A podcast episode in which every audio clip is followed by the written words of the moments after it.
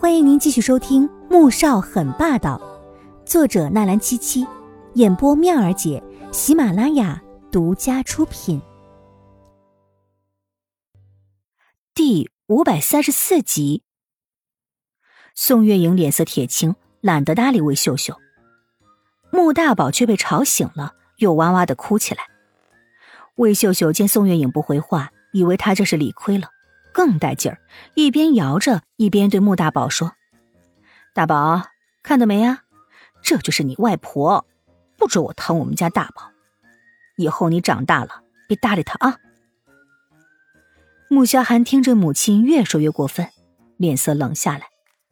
黄天武听着，脸色也是不好。妈，你还是把孩子给我吧。说着就要去接大宝。魏秀秀正在火头上。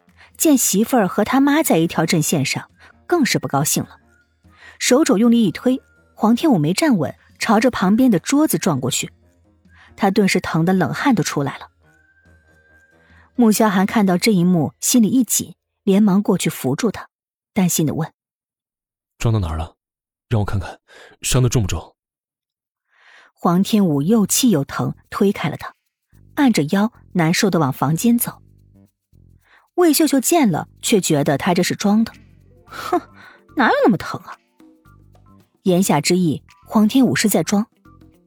宋月影没想到魏秀秀这么极品，心里的怒火直飙。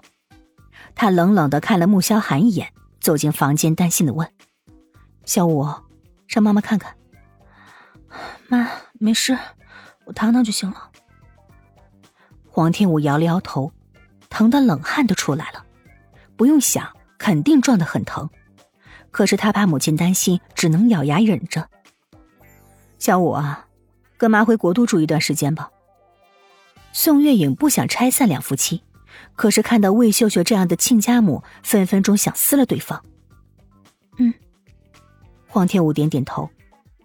穆萧寒走进来，不行，小寒啊，不是我说你，当初你要娶小五，我们没有阻拦吧？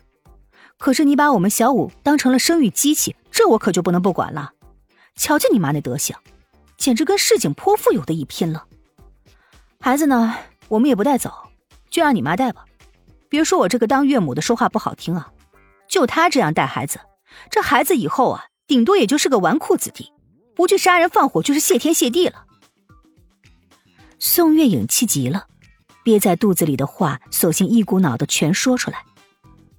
穆萧寒神色一凛，看向了黄天武。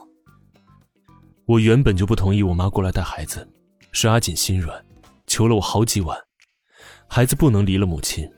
我现在就让人把我妈送回去。阿锦受伤了，我先带她到医院看看要紧。黄天武顿时哑口无言。穆萧寒这话是什么意思？他很清楚，只差没明摆着说他活该。他又气又疼，索性闷在被子里不吭声。宋月武听到是自己女儿让魏秀秀过来带的，也是气到不行。小五，你呀，你真是……魏秀秀站在门口，听到儿子要把自己送回去，她顿时不干了，吵着闹着不肯走。不过穆萧寒的手段一般都是雷厉风行的，把老夫人送回墓园，以后没有我的同意，就算是夫人首肯，也不准把老夫人放进来。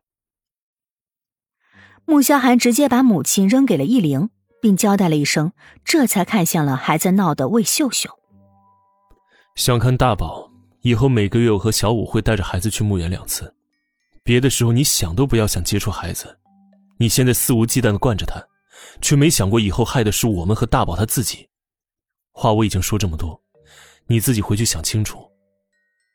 魏秀秀见他闹腾没用，便开始改变用怀柔政策，立马哭起来。萧寒呐，你怎么能这么对我呢？我才是你妈，我是孩子的奶奶，你怎么就能信外人的挑拨呢？你不让我带大宝，你这不是要我的命吗？穆萧寒却是不耐烦至极，他要带阿锦去看医生，没时间在这里听母亲演苦情戏。再闹就半年见一次，你应该知道，我一向说到做到。魏秀秀成功的闭了嘴，受了累。黄天武被抱上车，靠在座椅上，疼得直皱眉。穆萧寒瞧了他，又气又心疼。忍一忍，我们现在就去医院。黄天武还在赌气，哼了一声，把头歪向了一边。穆萧寒见他还闹上了，无奈的摇了摇头。国都那边来消息了，苏振宽和李如子被抓到了，也招供了。他想转移他的注意力，突然提起了一直在追捕的苏振宽和李如子。黄天武果然转过头，那养父是不是苏振宽害死的？嗯，老爷子一直在国外追查当年被盗窃的国宝，在接触那些黑帮时，无意中看到了苏振宽和黑帮头目多年之前的合影。老爷子花了点钱，从黑帮头目下面的一个手下那儿弄到了照片。之后，可能是照片遗失，那个手下被杀，也暴露了老爷子的身份和目的。好在老爷子已经回国了，想来是那边通知了苏振宽。同时，老爷子回来之后立即展开调查。大伯给过他一份文件，是记载了凡是与那次古墓挖掘工作有关接触的所有人的名单，其中就有苏振宽。之后。老爷子就出了车祸，那名司机现在已经招供了，有人给了他两百万，制造一起车祸。